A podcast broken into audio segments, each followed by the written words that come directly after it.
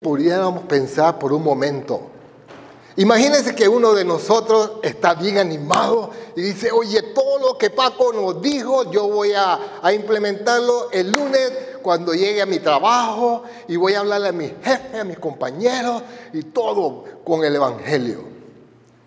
Pero hay ciertas cosas que en la vida de esta persona no andan bien, como por ejemplo, es malcriado, eh, es un holgazán, es una persona que está renegando siempre, que el jefe le dice, haz esto y no lo hace. ¿Qué posibilidades tiene él de que el jefe lo escuche? O que los compañeros de trabajo eh, quieran escucharlo, porque es envidioso, siempre está peleando con todo el mundo. ¿Qué posibilidades creen ustedes que tiene esa persona de que la gente quiera escucharlo? Hay muchas posibilidades o cero posibilidades. ¿Qué posibilidades hay? Es posible que lo escuchen, es posible que habla pues, pero la gente no quiere, porque en realidad el testimonio es algo que adorna el Evangelio. El testimonio de una persona es como un adorno, es algo que la gente quiere decir, oye, yo quiero escuchar a esa persona. Y de eso vamos a hablar. Hay una frase que para mí me ha llamado la atención desde que la, yo la escuché. Dice Waldo Emerson, dice lo siguiente, tus actos hablan tan alto que no puedo escuchar lo que dices. Cuando yo leí esto, dije, tiene sentido. Nuestros actos, lo que hacemos, puede enturbiar todo lo demás. Lo que hablamos, nuestro comportamiento. Es más, no podemos decir nada. Pero con solo vernos a nosotros, la mala actitud, la gente no quiere escuchar a personas así. ¿Cómo vamos a propagar algo si no hay buena esa actitud? Y estamos hablando del testimonio que todo glorifique al Señor. ¿Me entiendes? Somos esos embajadores en el nombre del Señor. Que la gente dice, yo quiero escuchar a esta muchacha, yo quiero escuchar a, a Glenda. O sea, yo, ¿Me entiendes? O sea, estamos hablando que nosotros somos los portadores. Que Dios nos ayude. Que podamos ser, digamos, porque las técnicas están ahí. Oye, esto, lo otro. Eh, ¿te, puedo, ¿Te puedo hacer una pregunta? No, no quiero hablar contigo. Porque somos malcriados y todo lo demás. ¿Qué tal si oramos? Señor, queremos darte gracias, Dios. Gracias por este tiempo. Gracias por amarnos. Señor, eh, yo sé que tú has estado trabajando en nuestras vidas, pero yo te suplico, Señor, que nos sigas mejorando. Hemos venido aquí, Señor, a aprender, pero queremos salir de aquí, Señor, mejor de cómo llegamos. Señor, con mejores herramientas, cuidando nuestros testimonios, Señor. ¿De qué sirve que sepamos cómo dar el Evangelio si nadie nos quiere escuchar? Señor, ayúdanos, Dios, que nuestra vida testifique con un buen testimonio, siendo buenos trabajadores, siendo esposos, Señor, cariñosos. Señor, ayúdanos. De verdad, el testimonio es algo integral. Dios, gracias, te damos. Ponemos todo en tus manos, en el nombre de Cristo. Amén. Quiero presentarles a una pareja. Él se llama Ted y ella se llama Lila. Los conocí en el 2016. Quiero decirles que este hombre para mí fue algo especial pero hace como tres años él murió. Y, pero eh, en el tiempo que yo lo conocí fue algo excepcional. Un hombre que para mí, ¿verdad? Tanto a él como a mí nos gustaba eh, unirnos. Y aunque, miren, quiero decirles que aunque no sabíamos, eh, él no sabía mucho español y yo no sabía mucho inglés, pero había una conexión entre nosotros que nos buscábamos. Y, y él me invitó a su casa de verdad, y, pasamos ese tiempo y, me gustaba estar con él. Y platicábamos en lo poquito que él me decía. Y, él me, enseñó su casa. Y yo de verdad eh, eh, empecé a ver los estantes de él y, vi que tenía un montón de medallas. Porque él es veterano, fue veterano de la Segunda Guerra Mundial. Y estaba ahí, ¿verdad? Pero él estaba bien tranquilo, bien, bien amable. Y me gustó estar con él pero murió. La esposa, cuando, cuando él muere, me, me dijo, pastor, me dice, me gustaría que usted estuviera en el funeral de mi esposa, en el entierro. Y yo le dije, sí. Me dio la dirección. Era a tres horas de mi casa el entierro, o sea, donde lo iban a enterrar. Era una, una propiedad, una hacienda privada, era un cementerio privado.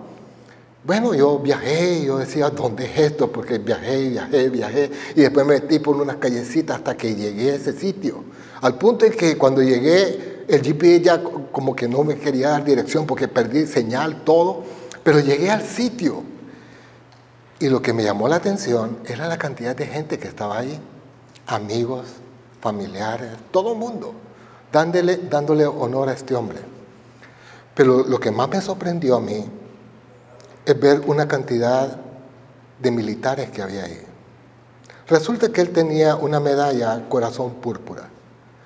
Lo que, lo que saben de esto, esta es una distinción de mucho honor en el ejército. Y miren, cuando yo vi todo aquello, la ceremonia, porque yo había visto esto en ceremonias de, televisión y, y, películas, pero yo lo vi en vivo. Vi ahí cuando, cuando los militares se cuadran y empiezan a saludar, pero estamos hablando que, que es un movimiento en cámara lenta todo. Y yo dije, wow, dándole honor a ese hombre. Y su esposa, dándole honor a su esposo también. Y yo digo, eso fue algo que a mí me impresionó. Y yo no sé cómo va a ser el, momento de nuestro funeral. Si va a haber honor de esa manera, va, a haber distinción por nuestro estilo de vida. Y para mí quiero decirles que yo pienso en Ted, yo digo, hay personas que, que son un regalo para este mundo, por su testimonio, por cómo son. Y, hoy quiero de verdad pensar, vamos a ir al, libro de Filipenses, va a estar escrito aquí, de verdad que, pero yo quiero hablar de, este libro de Filipenses. Quiero decirles que Filipenses si podemos poner la, imagen. Quiero decirles que eh, Roma está allá, Filipos está en lo que hoy en día es eh, Macedonia, Yugoslavia, eh, cerquita de Turquía, cerca de Ucrania, todo por ahí está. Y, quiero hablar de este, de este lugar porque en los años 80, cuando yo llegué a la iglesia, nosotros, un grupo de hombres que nos llamábamos los amigos, éramos siete, memorizamos el libro de Filipenses. Y fue algo que... Y, nos preguntaban, dime Filipenses. Y éramos como loros hablando. Lo repetíamos, pero muchas veces yo creo que había, en mi corazón me, llené de orgullo. Porque yo repetía y me sentía, oye, yo sé más que tú. ¿Me entiende? Pero en el fondo yo creo que Dios eh, permitió que yo memorizara eso para yo aprender un poquito más. Y, empecé a investigar más sobre la, ciudad de Filipos. En aquel entonces era una ciudad bien pintoresca. Ahí están las ruinas. Hoy en día esas son las ruinas de, Filipos. Quiero decirle que era una ciudad bien próspera. Pero también era una ciudad eh, que era utilizada como un, lugar de retiro para los militares romanos en aquel entonces. O sea, los historiadores hablan de que gran cantidad de los pobladores de ese lugar eran militares retirados. O sea que habían centuriones, generales, de todo. ¿Me entiende? E, era un ambiente bien, bien militar. Pero también la cultura griega y romana era algo que imperaba en ese momento. Para los, para los romanos y los griegos, la humildad no era una virtud, era una debilidad. Y vamos a empezar a ver lo que es Filipo. Porque, y, ahora yo entiendo un poquito más todo esto, todo lo que yo memoricé, y yo digo, wow, Dios, pero Dios me, me corrigió en muchas cosas a raíz de este, de este libro. Más que todo para ayudarme a mí en mi testimonio. ¿A ustedes les gustan los exámenes? ¿no? ¿A quién le gustan los exámenes? Yo tenía un profesor que decía, cierren todo, hay examen. Así, pero estamos escribiendo todo, cierren todo por favor y, pongan solo, es más, está la hoja, y ponía la hoja. ¿Les gustan los exámenes? vamos a ver si pasamos la prueba. ¿Están listos? Es una prueba sencilla, pero que, que nos anima a nosotros, como nos ubica donde yo estoy. Porque no hay cosa más triste que usted piense de sí mismo algo que a lo mejor no lo es. Y, de verdad que yo estaba eh, hasta cierto punto bien sincero, pero sinceramente equivocado en muchas cosas. Hoy vamos a ver el libro de Filipenses. Eh, miren, yo lo memoricé y en orgullo lo decía y me sentía, pero Dios usó todo eso que memoricé para para darme duro y para enseñarme, para corregirme, para, para instruirme en aquellas cosas que no estaban bien. Y una de ellas dice en Filipenses 1 del 10 al 14, vamos a leer, para que aprobéis lo mejor. Y la pregunta es, ¿estoy aprobando lo mejor yo? En mi vida yo estoy aprobando lo mejor. O, estamos aprobando, ay, esto sí, esto no. Mire, e, el mundo y toda, toda la cultura en que vivimos, hoy están aplaudiendo el pecado como algo normal. Pero estamos aprobando eso nosotros, estamos como consintiendo todo eso. Y eso es ahí es donde vamos a empezar a hablar. Dice, para que aprobéis lo mejor, a fin de que seáis sinceros e irreprensibles para el día de Cristo. Mire qué dice irreprensibles. Está hablando que ser una persona irreprensible no es que no peque nunca, sino que no tenga un hábito de pecado. Ese es ser irreprensible. Dice, versículo 11, llenos de fruto de justicia que son por medio de Jesucristo para la gloria y alabanza de Dios. O sea, ¿qué es lo que Dios quiere? Que estemos llenos de fruto. ¿Y cuándo es que vamos a tener ese tipo de vida? Cuando usted y yo empecemos a vivir de acuerdo a la voluntad de Dios. Versículo 12. Quiero que sepáis, hermanos, que las cosas que me han sucedido, estoy hablando la Reina Valera del 60, porque esa fue la, la eh, para mí eso fue como yo me inicié. ¿Quiénes se iniciaron con la, con la Reina Valera del 60 aquí? Unos cuantos, ¿verdad? Y la recordamos. Y, pero hoy, hoy yo estoy leyendo otra versión, pero esta versión para mí fue, todos los versos que yo prácticamente he memorizado es en Reina Valera. Dice, todas las cosas que me han sucedido han redundado más bien para el progreso del Evangelio, de tal manera que mis prisiones se han hecho patentes en Cristo, en todo el pretorio y a todos los demás. Y la mayoría de los hermanos, cobrando ánimo en el Señor con mis prisiones, se atreven mucho más a hablar la palabra sin temor. Aquí una vez más, ahí está Pablo en la cárcel, está insultando a medio mundo. No, él está preso. Pero dice que los hermanos que están viendo a Pablo, él está haciendo un ejemplo aún para los hermanos. Y están, dice, atreviéndose a hablar la palabra. No es que Pablo los está mandando, mira, tú tienes que ir a la plaza allá, tú para allá. No, ellos están tomando iniciativa propia. Dice que se están atreviendo. Ahora, y es importante, dice que se atreven a hablar la palabra sin temor. Wow, cuando yo leí esto yo digo, yo estoy aprobando lo mejor en mi vida. Ese es mi estándar. Estoy buscando lo mejor o más o menos. Porque este mundo no Mire, hoy en día el cristianismo está bien light, bien bien bien diluido. Yo creo que tenemos que volver a, a tener ese fervor, a pensar, Señor, ¿qué es lo que tú quieres? Yo soy un embajador de Cristo en este mundo.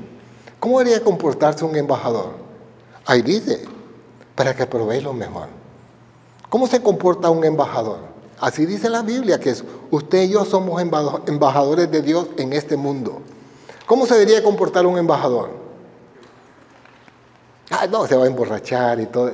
No, él e, se comporta aprobando lo mejor, siendo el mejor ejemplo. ¿Y, ¿Y qué más si nosotros somos embajadores del Señor? Y es así como Dios empezó a animarme a mí, animarme, Héctor, tienes que aprobar lo mejor. Eh, no es, no es algo que nos da como la opción.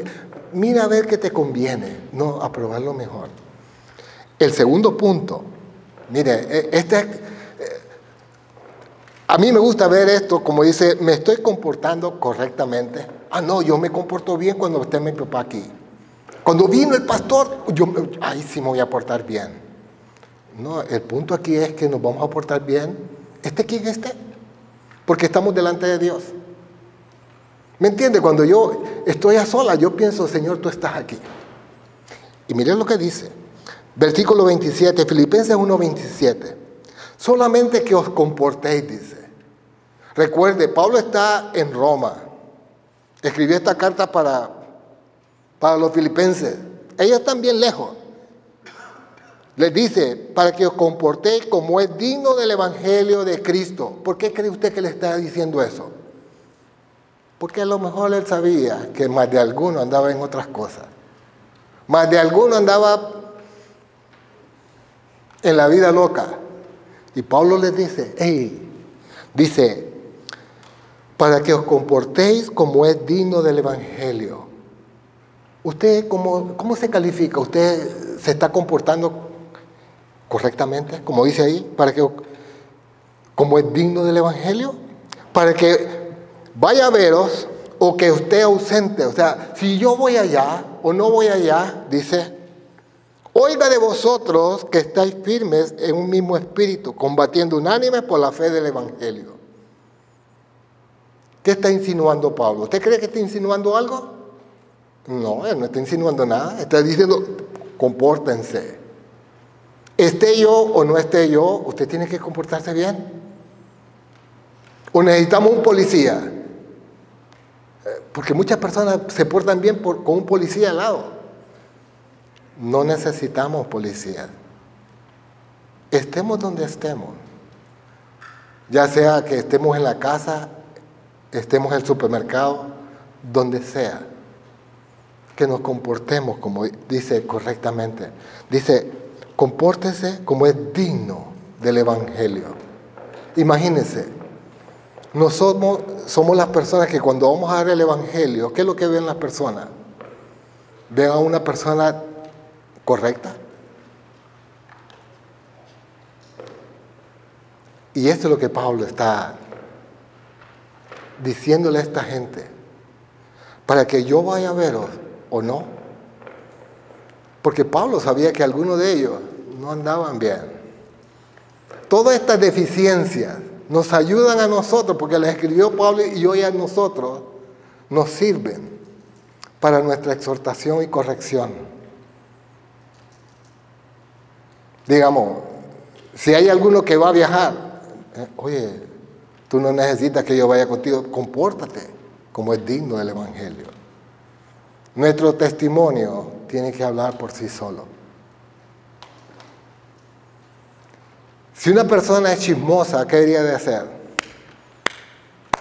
Ah, ya estamos hablando de la vida práctica. ¿Qué debería de hacer? Dejar de chismear. Y punto. Eso no es, no es lo que Dios quiere. Para que comportéis como es digno el Evangelio. Si yo estoy hablando mal de alguien, no lo haga. Comportémonos como Dios quiere. Y todas esas cosas fueron cosas que Dios empezó a usar en mi vida. Héctor, compórtate bien. No necesitas que Nelson esté todos los días a tu lado. Y yo, yo doy gracias a Dios por la vida de Nelson. Pero cada uno debe pensar que, es, que estamos honrando a Dios con nuestra vida. Ah, no, si Edgardo está ahí, voy a portar bien. ¿Qué pasa con una persona que se porta bien solo cuando viene el papá? Ustedes han sabido de, hijos que se portan bien cuando el papá está ahí, pero cuando no están, ¿qué hacen? ¡Sí, te fue! ¡Viaja! No, es... ¡Se fue Cardo! si está Edgardo o no está Edgardo, yo voy a comportar porque lo hago para el Señor. Punto. Ahora, Aquí el otro punto, el tercero. ¿Han pasado la prueba ya? Si usted lo ha pasado la prueba, pues ponga una X. ¿Por qué? Oye, porque eso le va a ayudar a usted a, evaluar y decir, yo necesito corregir esta área. La otra área es, soy humilde. Muchas veces pensamos que humildad es sinónimo de pobreza o que alguien huele feo. Ay, es que es bien humilde, no se ha bañado. Lo que pasa es que es sucio, no, se quiere bañar, ¿me entiendes? Pero para mí humildad es una persona que simplemente cuando él falla reconoce y quiere cambiar. Aquí estamos hablando, recuerden, que la cultura en aquel momento, la cultura donde estaba la iglesia de Filipo, era una cultura que, de mucha influencia cultural, los romanos, los griegos, y para los romanos la humildad no era una virtud, era una debilidad. Tú tenías que ser fuerte porque los romanos eran así. ¿Me entiendes? Recuerden que había generales y todo eso ahí. Eh, era un ambiente bien tenso. Entonces dice, aquí Pablo empieza como a hablar con los filipenses y les dice, por tanto, o sea, si hay alguna consolación en Cristo, si hay algún consuelo de amor, si hay alguna comunión del Espíritu, si hay algún afecto entrañable, si hay alguna misericordia, si hay algo de eso en ustedes, en otra palabra, si hay algo de eso en ustedes, por favor, escuchen lo que les voy a decir. Completad mi gozo, sintiendo lo mismo, teniendo el mismo amor, unánime, sintiendo una misma, una misma cosa. ¿Qué, cree usted que había ahí? ¿Había armonía? Cuando les dice en unidad, o sea, les, está diciendo al suave, suave, porque Pablo tiraba unas líneas a veces que uno dice, wow, este hombre de Dios lo usó grandemente. Pero aquí está corrigiendo muchas cosas. Pero ¿qué nos puede corregir a nosotros? Y dice en el versículo 3, Nada hagáis por contienda o por vanagloria. Antes bien con humildad, estimando cada uno a los demás como superiores a él mismo. Recuerde, ahí había muchos generales. Todo el mundo quería, oye, tú eres general, no, soy capitán, tú estás abajo. ¿Me entiende? Y no había esa, esa humildad. El hecho de sentirse superiores hacía daño. Y si usted es el tipo de persona que se siente superior a otro, cae mal.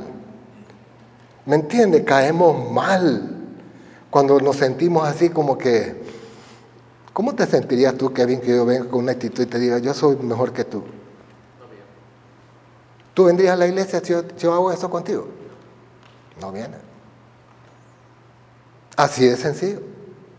Nosotros Mire, somos los que podemos ahuyentar a las personas de la iglesia. Si hay una actitud de superioridad, de sentirme mejor que ustedes, eso no camina bien. Y dice, dice, como superiores a él mismo, o sea, había una contienda, no, no hagan nada, dice, por contienda o por vanagloria, simplemente yo lo hice. Sin mí aquí esto se viene abajo. Eso es su orgullo. Pero mire el versículo 4. No mirando cada uno por lo suyo propio, sino cada cual también por los otros. ¿Qué es lo que había ahí en el fondo? ¿Usted cree que había egoísmo? Había envidia, había avaricia, había, había muchas cosas, pero Pablo está corrigiendo una debilidad que en aquel momento había una iglesia y que hoy en día Dios lo quiere usar con nosotros, porque es para nuestra exhortación sino cada cual también puede los otros. Cuando una persona empieza a pensar que solo para mí y nada para ella, solo para mí, uno dice, yo no quiero estar ahí. Mi testimonio, cuando usted llega a una casa, ¿cómo lo reciben?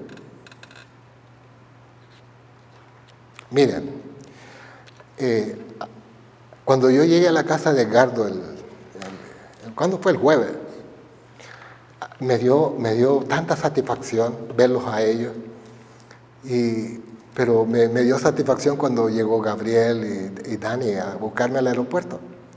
Pero ¿saben qué más satisfacción me dio? Cuando yo llegué a la casa de ellos. Porque ellos tienen un perro. Los que conocen la, la, casa de ellos, ellos tienen un perro que se llama Memín. Memín, eh, porque Memín, ¿verdad? Él es negro, pero negro, negro, negro. Pero le dice Memín. Y, lo interesante es que Memín, cuando me vio a mí, empezó a saltar. Y así iba con la boca allá, a saltar. Y vino Gabriel y dijo, oye, mira que está saltando. Y yo no, había, no me había percatado, pero a mí le faltó una pata. Pero ese perro estaba saltando.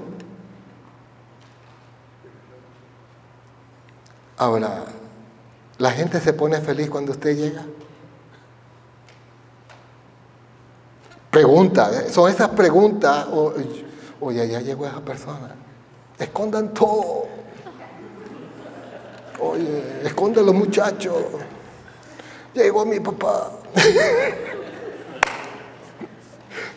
Pero es así como dice en versículo 5, haya pues en vosotros este sentir que hubo también en Cristo Jesús, el cual siendo en forma de Dios, no estimó el ser igual a Dios como cosa que aferrarse. Aquí empieza a darles una comparación, porque ellos estaban bien orgullosos, no había humildad, y les empieza a decir, sino que se despojó a sí mismo, tomando forma de siervo, hecho semejante a los hombres, y estando en la condición de hombres, ¿qué, hizo él? Se humilló. Se humilló a sí mismo. Él bien pudo venir con una actitud, yo aquí soy Dios Todopoderoso. Pero ¿qué hizo en el momento que, yo diría, horas antes de que lo, lo apresaran? Empezó a servir a medio mundo. Empezó a servir. Nosotros tenemos esa actitud con otras personas. En su trabajo, ¿cómo, cómo es usted? Estamos hablando en la vida diaria. ¿Cómo es con su familia? Usted sirve a... Porque, mire, hay personas que van a llegar a la iglesia por el testimonio de usted. Oye, mi hijo es algo diferente. Yo quiero averiguar dónde está metido. Mi hija me trata con cariño. Antes me regañaba, pero ahora me trata con respeto. Yo quiero averiguar dónde está. El testimonio es, es poder. Y cuando empezamos a vivir de acuerdo a la voluntad de Dios, Dios es glorificado. Pero aquí dice, puso una comparación con Jesús. Él bien pudo entrar en un ambiente de de sentarse en el trono aquí en la tierra. No, Él vino a servir. Él se humilló. ¿Cómo somos nosotros en el trabajo? ¿Cómo es usted en el trabajo? Si usted está estudiando, ¿cómo es usted a la hora de estudiar? ¿Es bien egoísta o egoísta? ¿Me entiende? Bien... La gente ve, la gente aprecia. ¿Se acuerda lo que dijo eh, Emerson? Él dijo la frase, tus actos hablan tan alto que no puedo escuchar lo que dice. Que Dios nos use. ¿Cómo estamos en esa área? Somos humildes cuando, cuando se le corrige algo. Cuando su mamá, imagínense, suponiendo que su mamá no esté aquí y su mamá lo corrige, ¿cuál es la actitud suya? Está mi mamá que está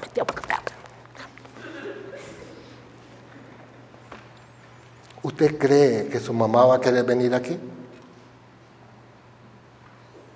Nuestro testimonio habla. En cambio, si hay humildad y le dice, mamá, gracias. Pero la humildad va un poquito más allá. Mami, ¿tú crees que hay algo más que yo debo corregir? Eso es humildad.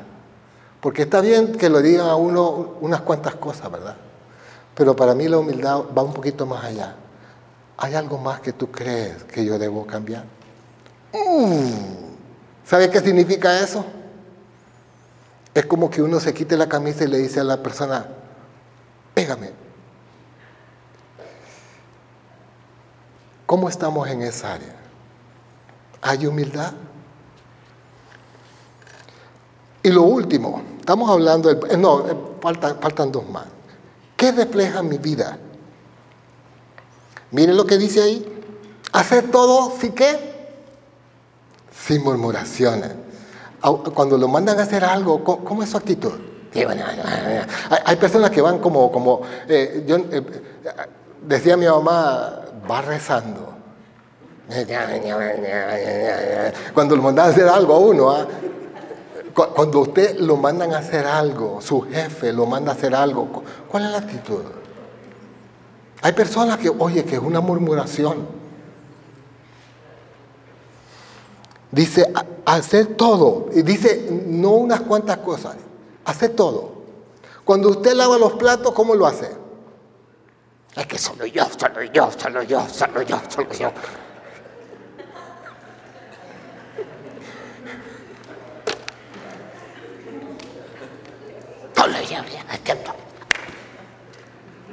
Hágalo sin murmuración, deje murmurar. Hagamos todo para la gloria de Dios.